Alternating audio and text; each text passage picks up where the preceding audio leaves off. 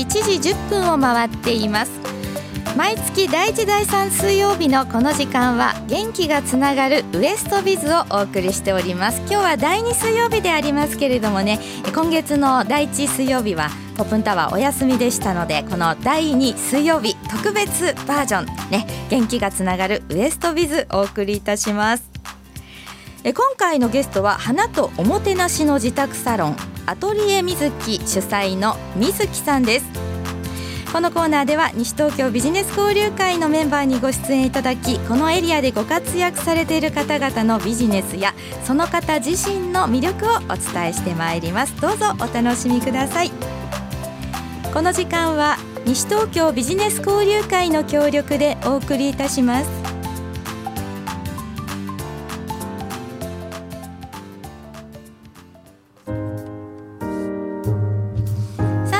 は早速お話を伺ってまいりましょう。花とおもてなしの自宅サロンアトリエみずき主催のみずきさんです。みずきさん。はい、こんにちは、みずきです。今日はよろしくおよ願いいたします。水木さん。はい、もうまずお召し物がねとても素敵での割と濃い感じのピンクのワンピースに赤のねカーディガンジャケットカーディガンですかね。羽織っていらっしゃって、ね。ボレロ。ねボレロ。そして左胸のところに大きなお花。紺地に金の模様なんでしょうかね。そうですね。ね、お花がねあのつけられてますけれどもそちらのお花はもしかして水木さん手作りですか？あ、そうですね。あのコサージュはい。ですね。コサージュ、はい、あの水木さんはねいろいろとあお花の先生もされていていろんなお花に関するね、あの講師の資格ですとかいろんな資格をお持ちでいらっしゃいますけれどもそういったなんかそのようなお洋服とかねあのこうアクセサリーとしてつけるようなコサージュ作りなどもされているあ、そうですね。あの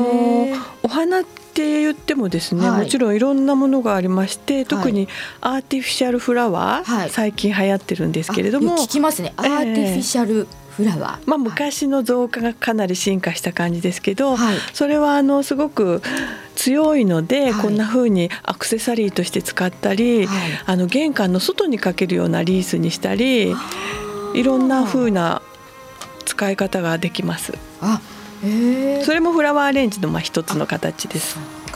いろんな普通の生のお花をアレンジするとか生けるとかそういったことだけではないという感じなんですね。そうですね。フラワーアレンジは今、はい、えー、とフレッシュフラワーのアレンジそれから昔ながらの生け花、はプリザーブドフラワーといって、い、はい、まあ、本物のお花にちょっと加工して数年持つようにしたものからはい。アーティフィシャルフラワーまでいろんなものを総合してフラワーアレンジということが多いです。そう。なんですね。あのところであの水木さんこの花とおもてなしの自宅サロンアトリエ水木なんですけれども、いろいろとねおもてなしのことも教えていただきながら楽しみながら教えていただけるってことなんですけども、あのその前にまずあの水木さんは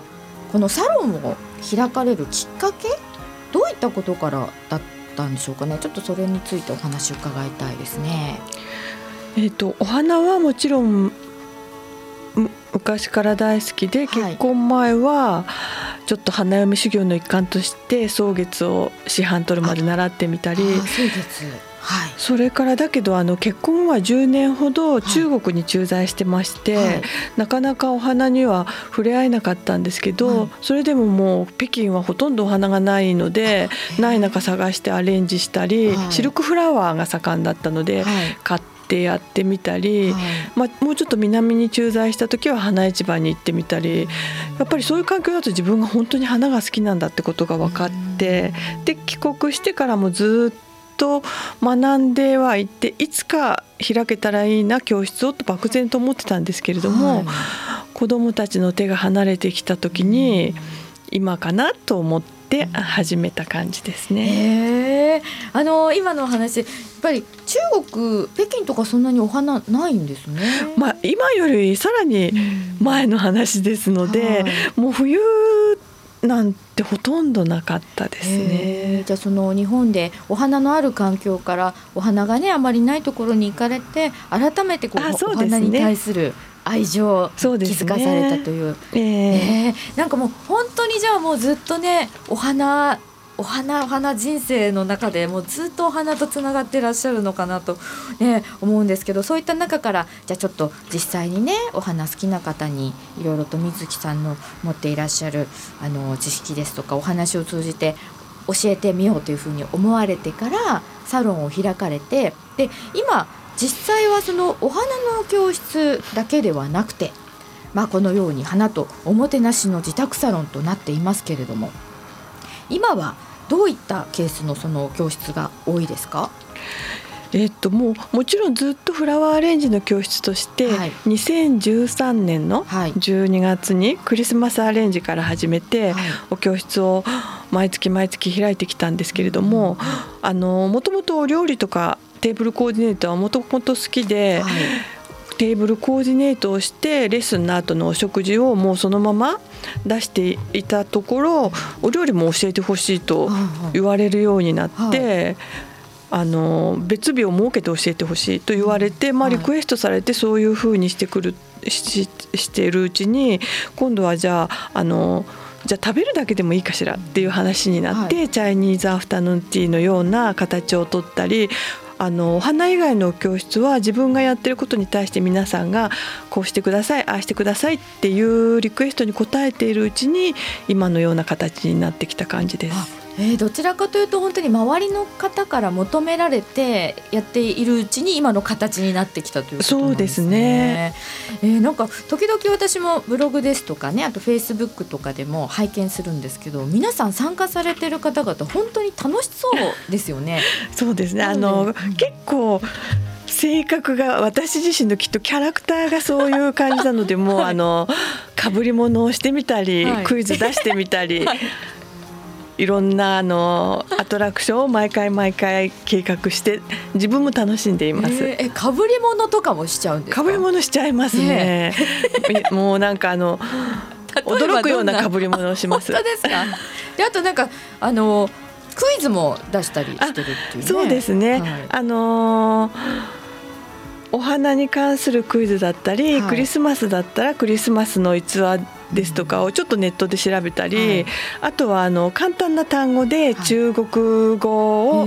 こうボードみたいので見せて当ててもらったりちょっとヒントを出してみたり、はい。あとはもう本当にくだらないあのサザエさんクイズみたいなのを出したりとかして、全員が当たるようにして、えー。ちっちゃい商品をお渡ししたりとかしてます。す。楽しそうですね。なんかね、本当になんか。だからああのそういったね水木さんにあのメッセージいただいております、あら。きみまるちゃんからいただいています。はい。水木ちゃん頑張って聞いてるよって。いつも楽しく明るい水木ちゃん、またおもてなし訪問させていただきたいです。はい。ね。ですからやっぱり参加した方もね楽しいのでまた参加したいと思われるようですけども。あのあれですか最初にやはり花とおもてなしということではい。お食事の例えばその会であったらばえテーブルコーディネートの状態えで、えまあ、このようにええ。飾りますとかお花をこのように飾りますということで少しこう皆さんへのレクチャーがあってあまりレクチャーというものは はい。